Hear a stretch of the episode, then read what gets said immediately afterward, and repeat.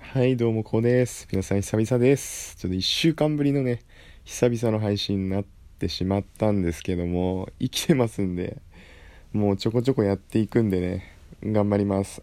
はい。まあちょっといろいろあるんですけどもそれはまた後であの別の配信とかで話していこうと思いますんであのフォロワーの皆さんあのごめんなさいね。本当に1週間ぐらい配信できてなかったんですけども。はい。まあちょっと今日ゆるくやっていこうかなと思うんですけども。なんだっけ俺「鬼滅の刃」見てからさなんだっけ煉獄さんの真似をするようになったんですよ。興行収入200なんだかな205億円ぐらい突破したみたいなね話が今日ニュースでありましたけど。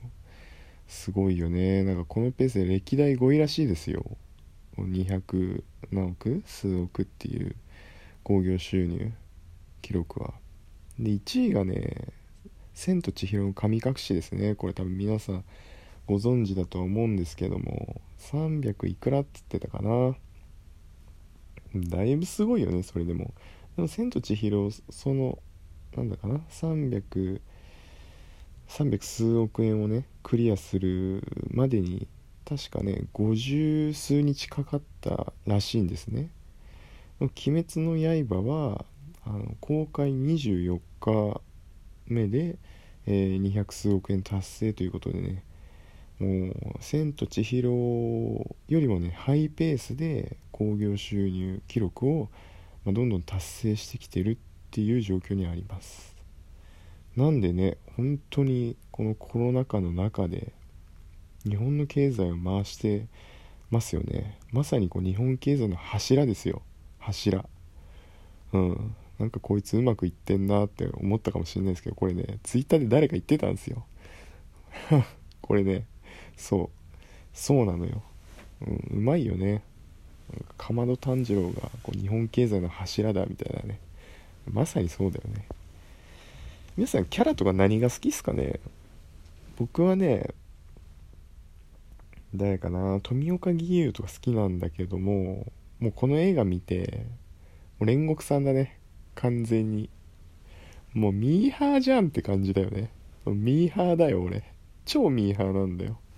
もう流行ってるもの大好きなんだよね。だからまあ新しいものとかすんごい好き。話がそれてきちゃったんだけども煉獄さんのさモノマネししていい？していいですか？いいですか？いいですよ。はい。ちょっと心の声が聞こえましたリスナーさんの。誰やねんお前っていう。よもやよもやだ。どうですか？あの知人役全然似てないって。ひどいねこれ今の。はい。というわけですんごい好きなんですよね最近煉獄さんがね。皆さんどうですかね？なんか女の子とかには善逸がやっぱね吾妻吾妻善逸が人気あるみたいですけども。うん。かっこいいよね。ギャップ萌えだよねあのキャラは、うん、完全に。しかも相手を切る時全く刀を見せないスタイルっていうね。もうもう切る時だけ抜いてすぐ収めるっていうね。もう一瞬で仕留めるあのね霹靂一閃。かっこいいよね。まあ伊之助はさこう毛玉毛玉の呼吸っていうねなかなか特殊な呼吸を使って敵倒しますけど、うん、キャラがいいよね。あのなんかこう意外と仲間思いっていうかね、うん、ちょっと素直じゃないとこが好きですね、まあ、炭治郎が一番なんか人気ないんじゃない？こんなこと言ったら怒られるかもしれないけど、うん、いや炭治郎なんか人気ランキング4位ぐらい4位ぐらいだったもんね。まあそんな感じで、まあ、最近こんな感じでこんな感じです。で何かな？もう今日話すことはさもう適当なんだけども、うん、今ね11月の9日もうね10日か。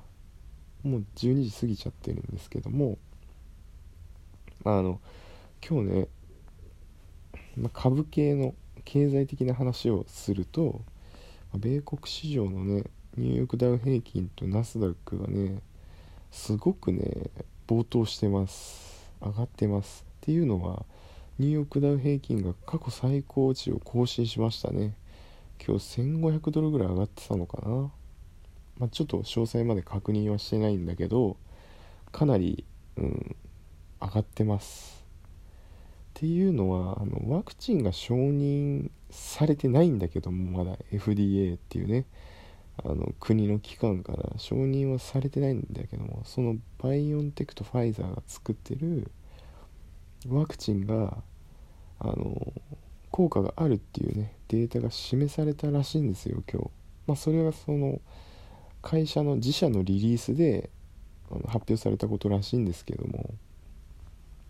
あの90%以上のね有効性が確認できたというね、えー、ガイダンスがありましたと。会社の方からね、まあ、それを、まあ、認可するかは、ま FDA 次第、まアメリカの国の機関次第なんですけども、まあ、その自社のねリリースのニュースで、うん、有効性のリリースで、まワクチンがワクチン期待ねワクチン期待で、ま株価がねガッと今戻ってますと。今までね古典古典にやれやられたあの景気敏感株ですね。例えばあの外食とかま航空とか旅行とかねそういった株がかなり上がって今日のニューヨークダウ平均をかなり押し上げてますっていう感じなのよね。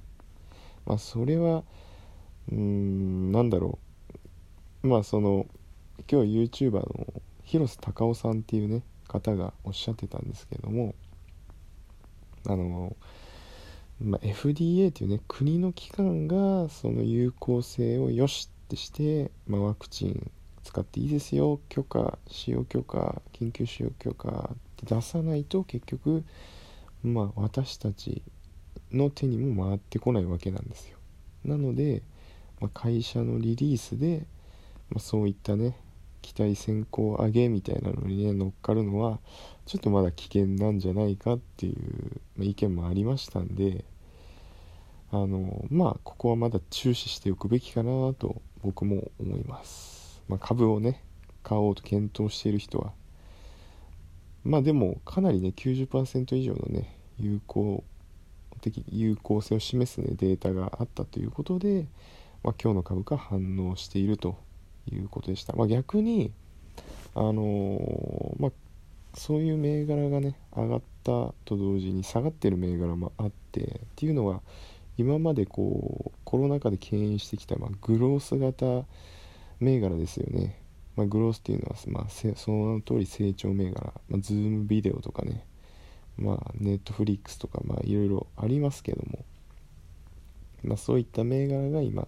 下げてると、まあ、 DocuSign とか CrowdStrike とかねいろいろあるあるんですけどもそういった SARS 系とかがねちょっと下げてる下げてますねかなり。今日 Zoom なんてもう13、4%ぐらいまで下げてます。かなりね持ってる人は資産が目減りしてるんじゃないですか？これ何株持ってる人。は僕はねもう様子見程度に数株ぐらいしかないんでまあ、ま、それでもね1銘柄80ぐらい下げてるんで80ドル。日本円にしたらもう約1万円ぐらいですよ。うん、なんで、なかなか痛いですけどね、もう相当痛いですけども、まあ、ズームに関しては、あの、決算がね、ピカピカなので、まあ、問題ないかなと思ってます。ホールドしようとは僕は思ってますけども、かなり下げてます。まあ、あとね、もう一つ今日あの、下げてる理由っていうかもう一つあって、あの、10年債利回りね、金利の方が今日ズッコーンと上げましたこれは何を意味するかっていうと、まあ、ハイパーグロース株がね、まあ、さっき言った通りそういう IT 銘柄がやられる要因になるんですよね。